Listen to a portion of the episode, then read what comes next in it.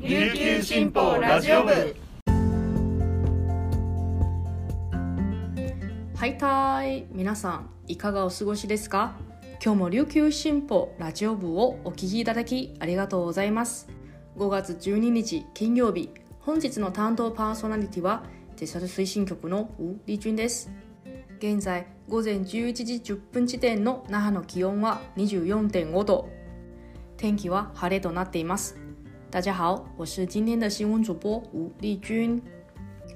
さて皆さん日々の息抜き、えー、どんな風にされてますでしょうか？私にとって最も効果的なのが運動ですね。自宅の近くのジムを通っていて昨日本当に久しぶりに行ったら玄関口がすごい広くなりました。なんか変な感じだなと思ってよく見たらですね検温の機材と消毒液を置く机が撤去されました。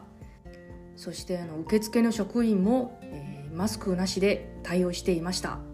ジムを参加してですね職員の顔を見たことなかったです。職員とインストラクターもマスクから解放されてなぜか私まで嬉しく思いました、まあ、それでもですね少しでも症状があれば、えー、ジム行かないようにします。皆さんも、えー、ぜひ感染対策を、えー、取りつつ元気な日々を過ごされてください。はい。それではこの時間までに入った沖縄のニュースをお届けします。はじめのニュースです。糸満市豊見城市南城市八重瀬町与那原町西原町のゴミ処理施設の異次元化を進めてきた南部広域行政組合は11日理事協議会を開き八重瀬町串上地区に予定していたゴミ焼却施設最終処分場の建設計画を白紙撤回することを決定しました。予定地にある養豚業者の移転費に補助金が使えないことが判明したほか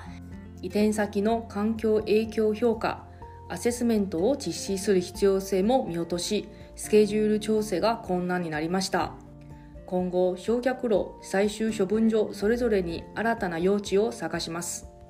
八重瀬町串上地区への建設は町の誘致で2019年8月に決定しました。同地の養豚業者が北部に移転後跡地の約9.6ヘクタールに進路と輪番制で八重瀬町が時期を担う最終処分場の建設を予定していました。先行整備する進路の建設費は374億円で当初は2027年度の供用開始を目指していました。次のニュースです。JA 沖縄が管理する沖縄県産トルコギ橋の2022年度の販売額が前年比1億1457万円増の4億4951万円となり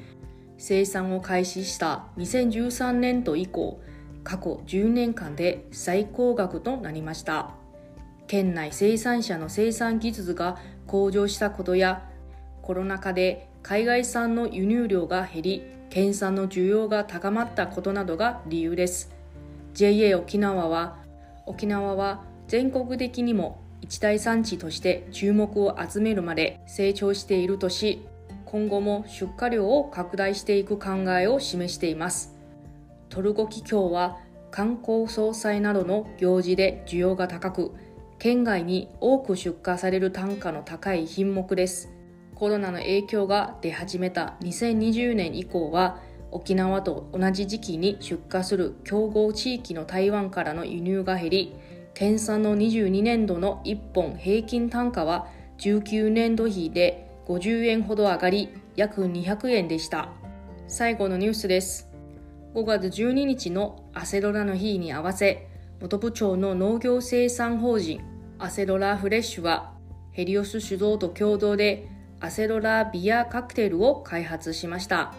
ホワイトエアーをベースとしたビールに同法人のアセロラ果汁が15%入ったフルーティーさが特徴で北部地域の企業間連携によって新商品を開発しました。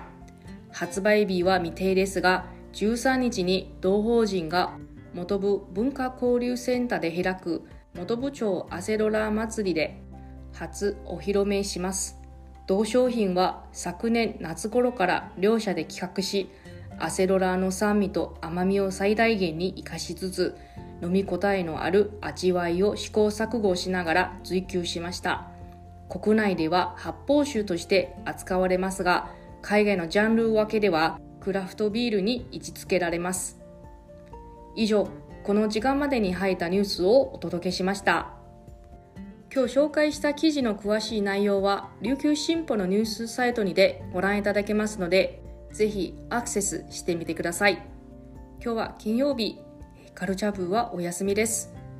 皆さんとはここでお別れです。今日も皆さんにとって素敵な一日になりますように。それではまた。再见。